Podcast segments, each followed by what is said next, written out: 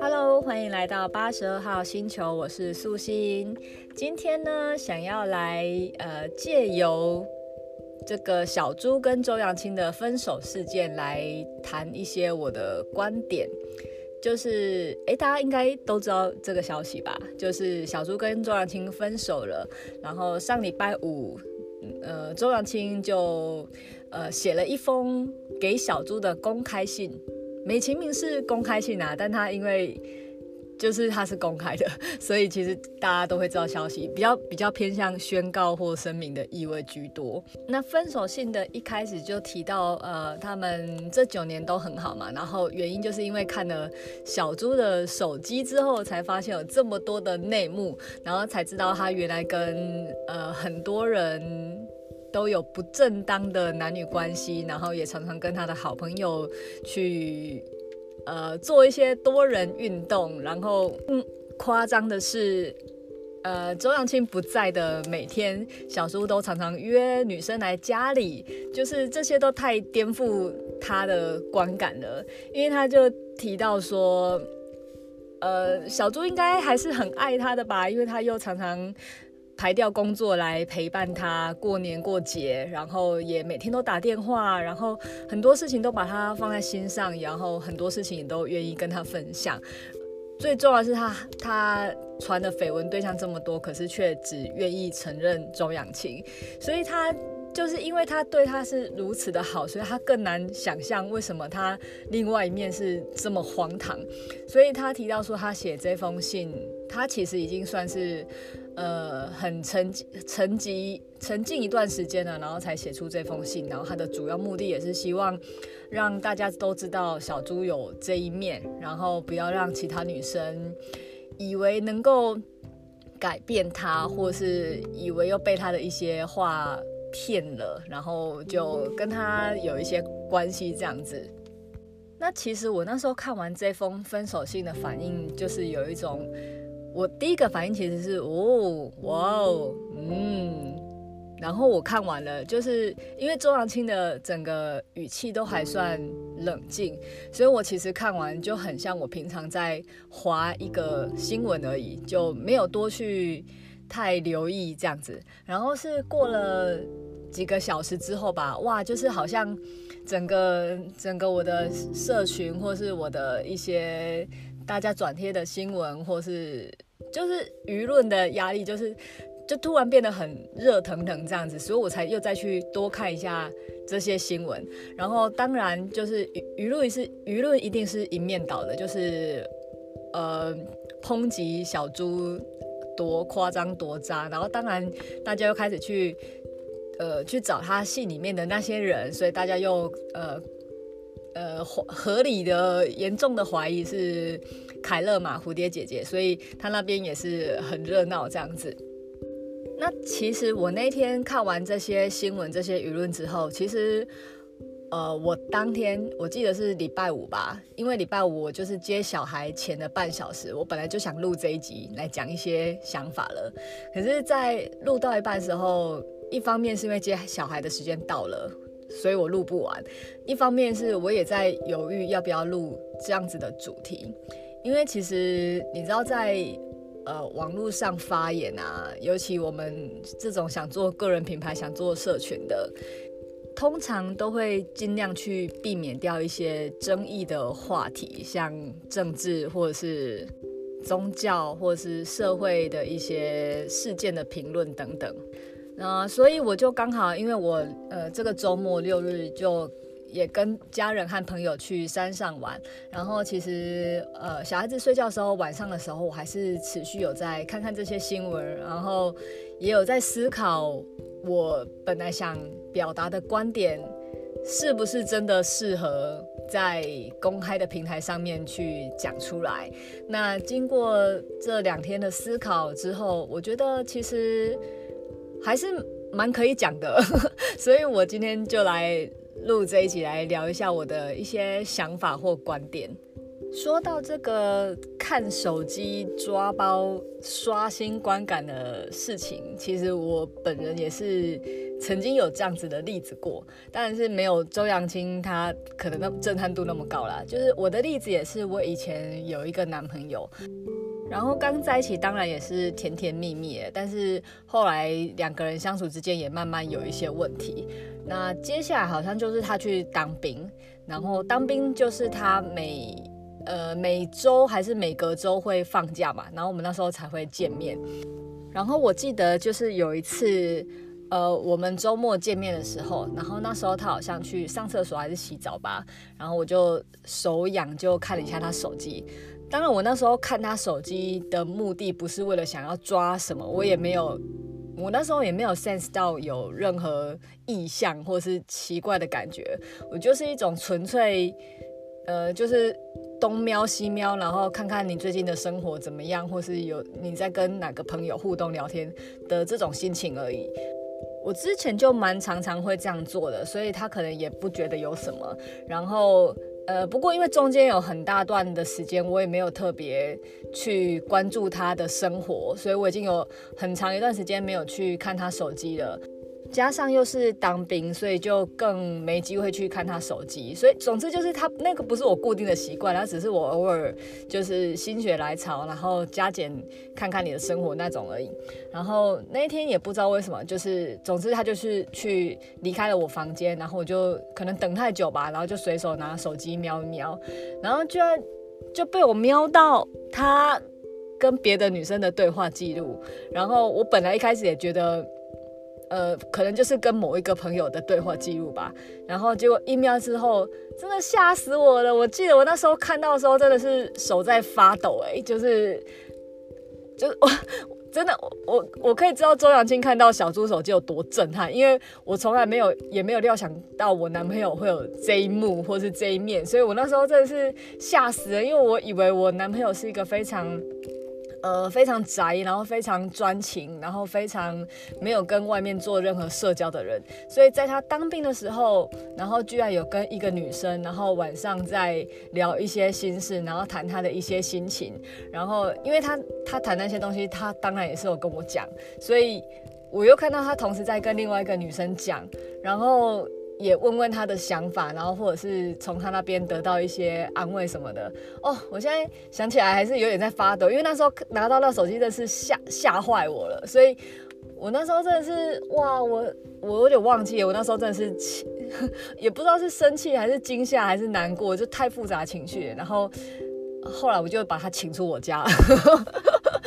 对，然后事后呢，我们就。呃，有好一段时间没联络，然后但也是有联络，因为我有问他说那女生是怎么来的，然后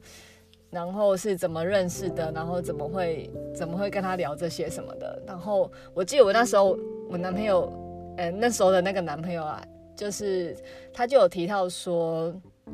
嗯、可能我们两个之间相处的关系啊，因为我以前年轻的时候，呃，在男女的相处上面，其实。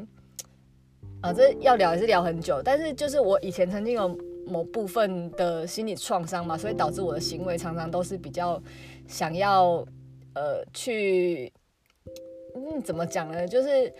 我那男朋友他表达给我方式，就是他有一种在我身，在我跟跟我在一起，他会很没自信，然后会觉得很受挫。可能我那时候会比较倾向常常责怪他，或者是。常常数落他吧，所以他觉得他是跟我在一起越来越没自信，然后越来越找不到自己的意义这样子。所以当今天有一个女生出现的时候，然后是温柔的关怀他，然后所以他就在他身上，他又可以就是在跟那个女生聊天的过程中，那女生又会常常蛮就是贴心，然后又佩服他或者是安慰他什么的，所以。嗯，他就会因为这样动摇，这样子。然后我讲我这段故事是想要表达说，我我觉得事情它其实都有，也不是说一体两面，就是应该说我们看到的只是，嗯，事情的一角而已，就是冰山的一角。我们看到只是事情呈现的最后的结果而已。可是，在这个事情的背后，它可能有非常多的原因，有非常多的结构。因为像如果我把我那个故事讲出来。呃，可能大家也是会一面倒的去攻击我那个男朋友，就是他偷吃他什么什么的。但其实因为透过他跟我沟通之后，我了解到为什么他会有这样子的行为，可能也有某一部分我自己也会需要承担一些责任。嗯，哎，我在这里没有要洗白小猪的意思哦，我只是想要借由。呃，他们这个事件，然后来聊一些观点，就像我刚刚讲，就是，呃，其实这种感情事情，或是甚至不只是感情的事情，真的很难看对错，因为你说像小猪他，呃，可能最后这一封信，你发现了他，他很玩世不恭，他很风流倜傥。那这是他表现出来的行为，那会不会有可能在他内心里面？我以下是揣测哦，我不了解小猪这个人的背景跟他的成长过程，我只是说，如果用这种例子来讲话，他呈现的行为是这样子，会不会其实他内心是很孤单的，想要证明自己，所以他才。才才需要常常这样子玩乐，或者是开趴，然后会不会是他有可能是独生子的关系，所以他成长过程中没有兄弟姐妹，所以他很喜欢这种很欢乐，然后大家混在一起搞在一起的感觉。我我不是说他是这样子哦，我的意思你们你们懂吗？就是我我只是说他这个可能只是事情的呈现的结果，跟他背后的一些原因，你不知道是。什么造什么原因造成这样的结果？你说像蝴蝶也是啊，大家也是一直在攻击他，说他以前被呃嗯李佩旭偷吃，然后他以前是受害者，但他却现在却当了小三什么的，然后就也是会有人怪他说为什么会这样子？但你其实很难定义一些结果跟原因，会不会是因为他？曾经受过这样子的伤，然后他有这样子的一个生命中有这样子一个刻痕在，然后会不会他有可能觉得其实小三才是受益者，所以他心里头也默默想变成小三这种角色，很很难讲。就是当然也不是我讲的那样，我只是说我们看到的真的只是冰山浮出来的那一面而已，我们看到的只是这个行为的结果而已。就好像我上一集在讲姐妹争宠，糖糖跟咪咪的例子也是，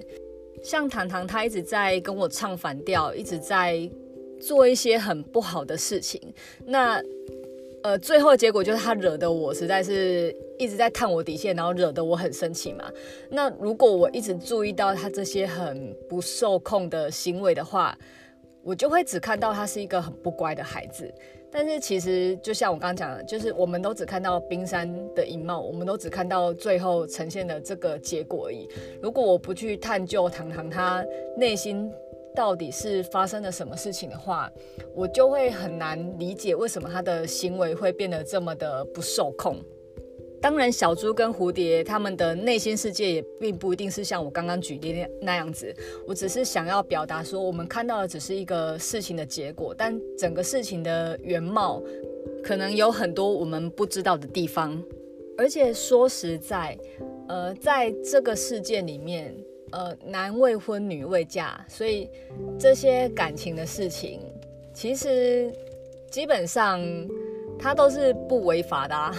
他只是蛮影响道德观感的。但说到道德观感这件事情啊，我其实也常常会觉得，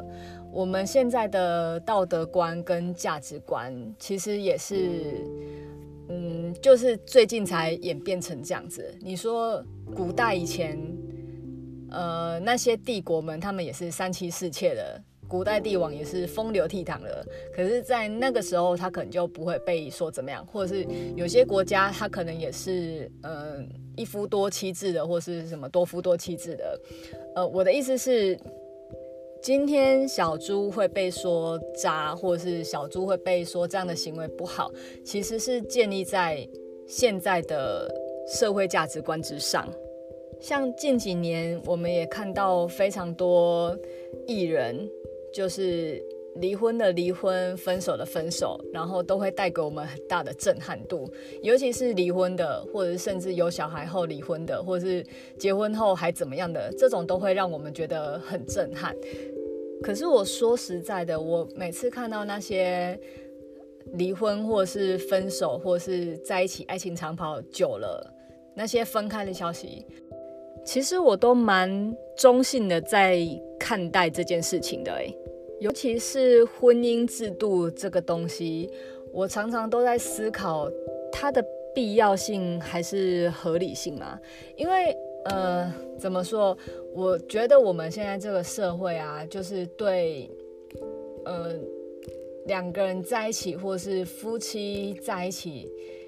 这个的情绪勒索好像非常非常的严重，就是你有没有发现，就是可能也是因为法律的关系，所以我们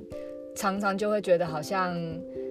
嗯，没有结婚前，然后你可以怎么玩怎么样，那是你的事。可是结婚后，你可能就要对另外一半负责，什么什么什么的。可是，呃，我我说实在，我有时候都会觉得，这个这个这个这个规定好像。很不合情理，应该说，如果是法律上规定，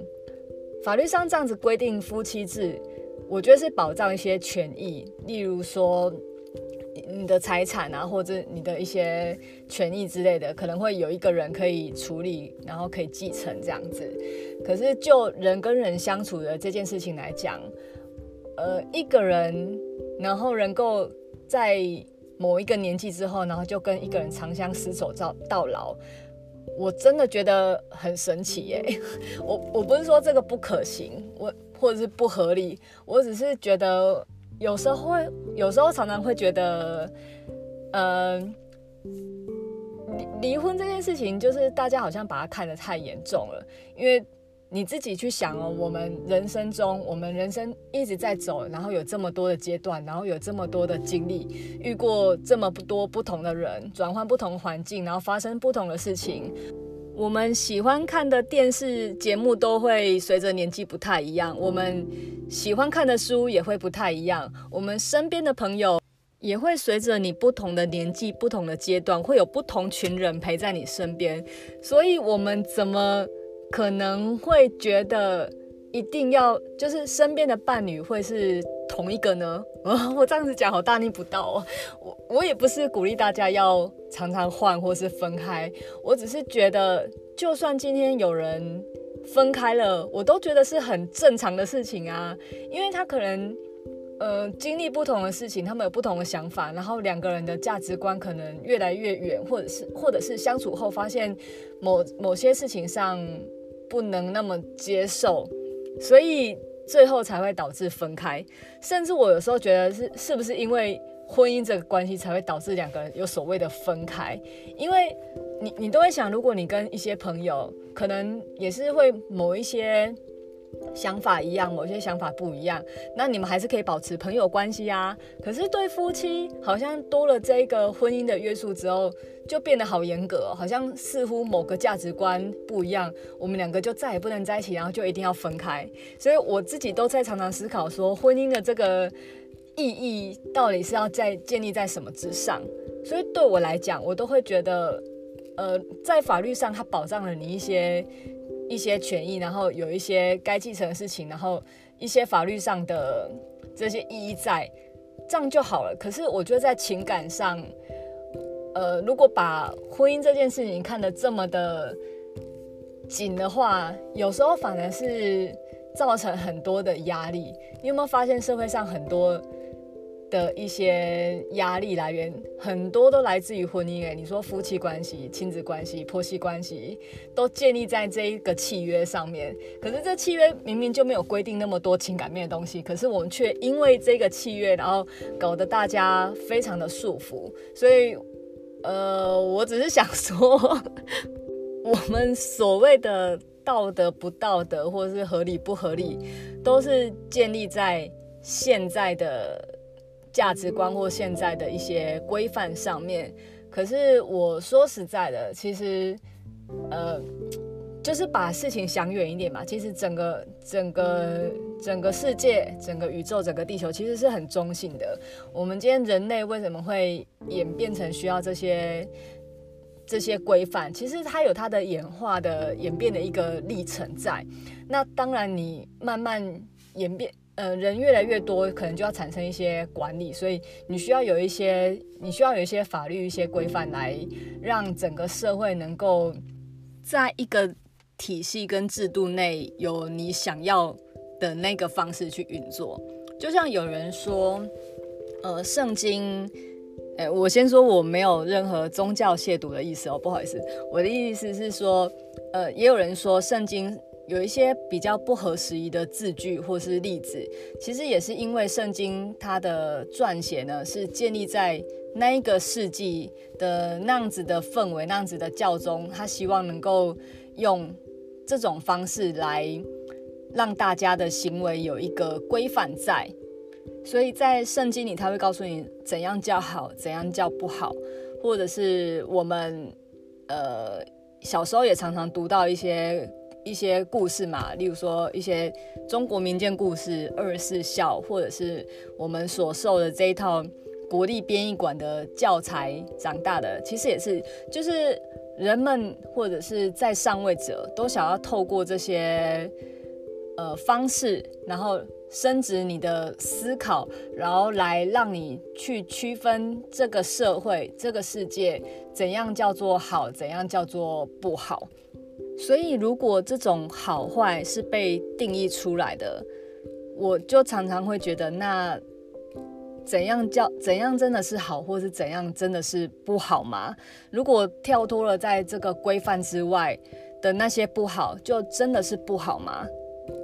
会不会有一群人，他的天性就是刚好是比较偏向这个社会他认定的不好的那一面，所以他就会很辛苦的。活在这个世界上，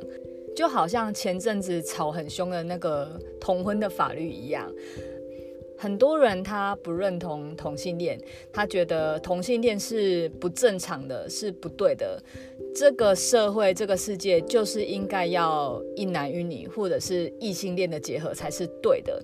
可是我身边就真的有非常多同性的朋友。有的是他小时候就发现自己有这样子的倾向，那我有的朋友是到后来他相处了之后，跟异性相处之后，最后他选择是同性的。所以之前在那样子的法律下，或者是甚至之前跟现在也还有一点这样的氛围下，他们生活是很辛苦的。可是你说他是不好吗？真真的很难讲诶，他们可能天性就就真的是这样子。然后却活在这样的价值观之下，我就真的觉得很辛苦哎。再讲到我们女人家也是，就是这个社会认定女生应该要怎么样，应该要有气质，应该要淑女，应该要持家，应该要顾小孩，应该要牺牲自我。所以我真的就常常觉得这些规范到底是在逼死谁？然后也因为。有这些规范，所以当如果有些人他的内心或者他的本质是不不符合这个规范的，那他怎么办？他就必须得找台面下的方式去运作啊。然后如果因为在台面下做一些事情，却又被爆料出来，然后又造成更多社会的负担，我有时候就常常在想这。这到底是谁对谁错呢？真的很难讲哎。你说小猪他怎么可以一面对周扬青这么专情，一面又私底下搞出这么多这么渣的行径？然后我就会想，如果这是他的天性，他就是有这么多的能量跟这么高需求的话，那面对社会的这样子的价值观跟氛围。他不私底下这么渣，难道他要公开这么渣吗？哎，我这样子会不会又被误会成在帮小猪讲话？我不是想帮小猪讲话，我我想呈现的是，我觉得，嗯，这个社会并不是一体两面，就是所有事情它不是只能非黑即白、非错即对，它可能是有非常多的因素综合在里面，然后有这样的结果。就像，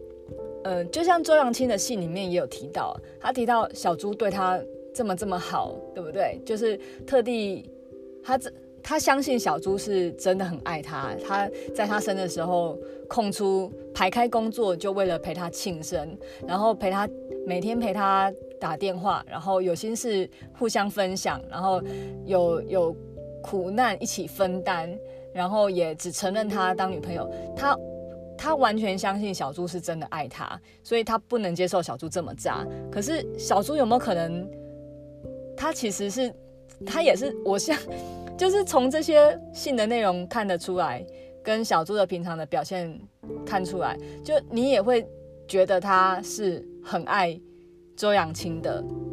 但是这个社会就会觉得好像这个人只能专情，他就不能这么风流。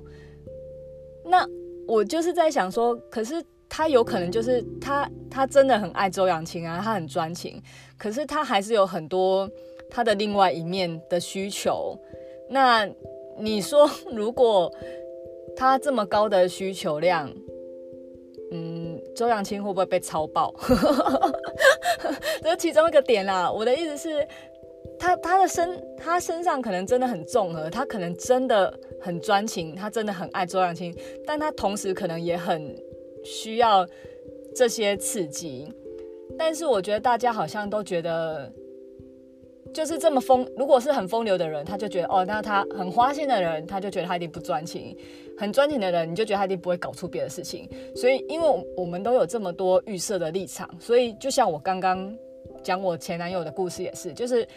就是因为我以为他很宅，我以为他都没什么社交，所以他突然跟别的女生搞在一起的时候，我也是吓死啦。可是我觉得人就是这样，就是你在很多。你如果越多规定的话，他就是越需要在不同的地方找到出口。所以人真的不是就是非 A 即 B 这么单纯的一个生物。那我今天录这一集呢，也不是想要替小猪讲话，我只是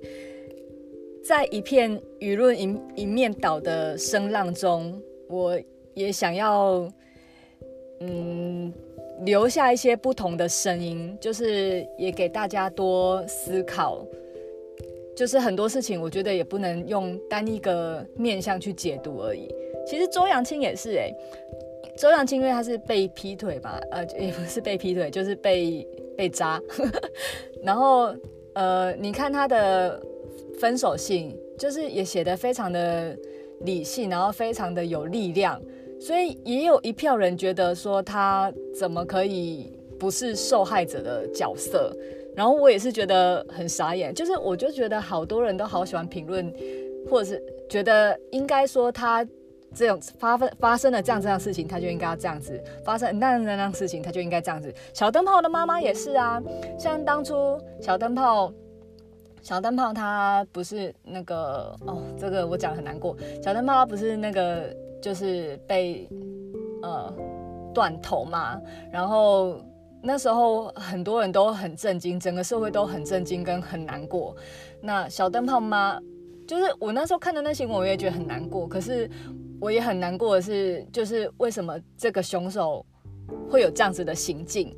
那。可是因为我不是当事人，所以我是人，我是以局外人这样想话还算合理。可是那时候小灯泡妈，我就觉得她好有智慧，所以我真的好喜欢她哦。就是小灯泡妈妈那时候也是，就是发表了一一些比较理性的原因，是她知道她小灯泡受呃小灯泡遇害了，然后她但她觉得。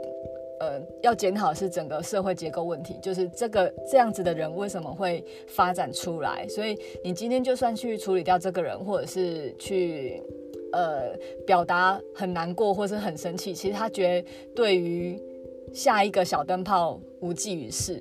那他讲的这么有道理以后，我那时候看完真的觉得小灯泡妈妈真的太有智慧了，我真的超级超级欣赏他，超级爱他。可是当他讲出这一番话来的时候，他也引发好大一片的人反倒来攻击他，哎，就是就就是大家都觉得他应该要期待他是一个崩溃，然后痛哭，然后整个社会氛围就毛起来攻击那个杀人犯。可是他却没有这样子，那很多民众就开始觉得怎么会这样子？所以就有好多声音是宫崎小灯泡的妈妈，她什么哦，这讲出来真的很毒哎，就是你知道，就是他小孩子很多啊，所以什么什么之类，我就不讲了，这太过分。对，所以我那时候就觉得，但呃，很多一般人就是都很。期待别人活成他要的样子，当别人没有活出他认定的那个样子的时候，好像就好像就是好像别人就是不对的。但其实我以前的时候也是常常有这种想法，所以我自己也是经历了很多，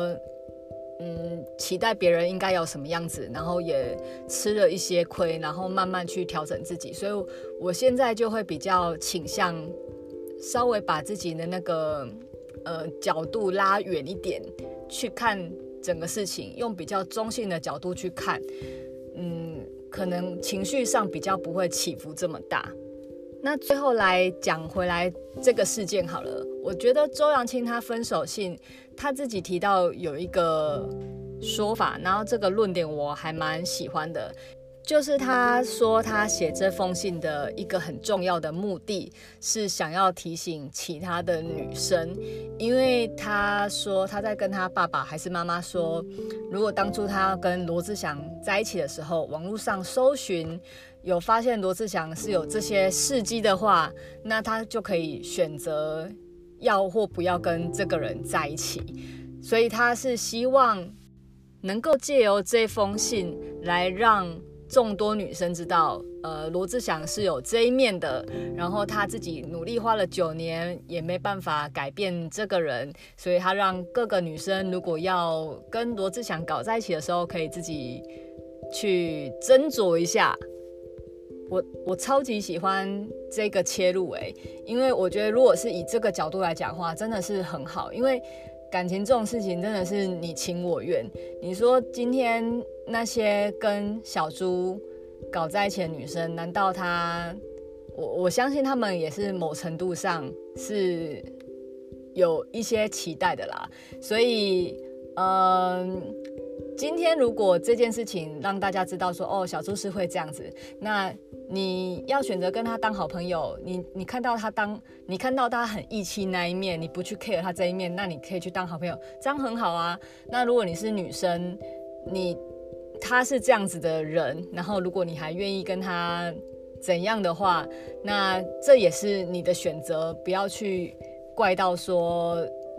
呃，他多渣什么什么之类，因为这个事情已经是大家都知道，那这这是你的选择嘛。所以以这个论点来讲，我的话，我我还蛮喜欢这种很很中立的说法哎。那节目的最后呢，我想要朗读一下周扬青的分手信的最后一段，因为我真的觉得最后一段太棒了，所以我一定要朗读一下。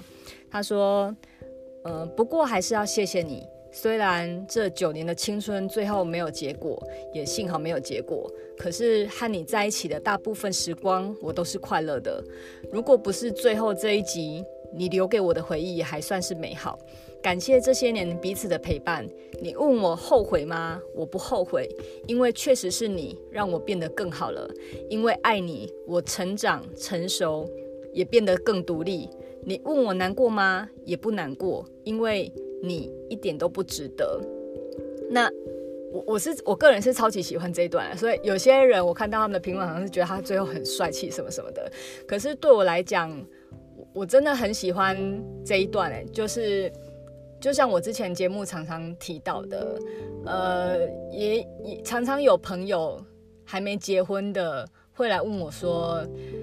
如果可以重新选择你。你要不要不结婚，或是如果可以重新选择，你会生小孩吗？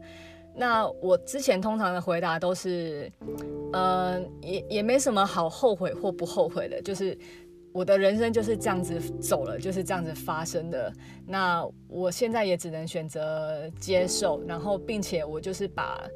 这些过程，这些我我快乐的经验也好，不快乐的经验也好，它都是。滋养我成长的养分，然后都是帮助我能够继续走后面的人生。所以，呃，所以我我看到周扬青后面这一段，他呃，我相信他一定非常非常的难过，非常非常的痛，所以我真的很开心，很开心，他可以用这种就是。呃，接受这一切，然后并且把，反正它就是发生了，那它就是我生命中的一段历程，然后我也因为这段历程变得更好了。那我想警告别的女生的，我也散播消息了，但我觉得他应该也没有想要大家去攻击他吧，我不知道啦，我只是觉得他他他信给我感觉起来就是。他就是让大大家知道有小猪这个人了，然后他自己也也承受了，也经历，也接受这一切，然后这件事情在他人生中就是就是一段经验了。我不知道他是不是这样想，但是我自己是这样解读的。然后我我自己觉得，如果能够以这种方式来解读的话，每个人在面对感情上面，或是面对任何事情上面，都会轻松许多。就是如果你把很多你成长的一些痛，或者是你可能家庭关系，或者是跟朋友，然后或者是事业上工作的失败，都当做是一个，也不能算磨练，因为有时候你也不是想要磨自己，但它就是发生了。那这些事情，它就是在你生命中发生的变化。那我们能做的呢，就是。接受它是我们的一段经历，然后并且从这段经历中，然后我们就更成长，然后可以更继续跨步走后面的路。对，所以啊，今天 murmur 了好长哦，三十六分钟。但呃，我我还是想要强调一下，我不是想要挺小猪，或是想要挺周扬青什么的，我就是利用这个事件来呃。东聊聊西聊聊我的一些看法，对，就是也想要在一片厮杀的那个氛围当中，然后呃帮整个新闻有一些不同的声音吧，嗯，那节目的最后一样祝福大家就享受跟体验你的人生吧，虽然我每天 常常被小孩子气到快中风，但我觉得早晚。早晚是调你的能量频率很好的时候，早晚进行一些感恩跟回顾，能够帮助你再重新整理，然后再面对之后重重的崩溃跟挑战吧。下集见喽，拜拜。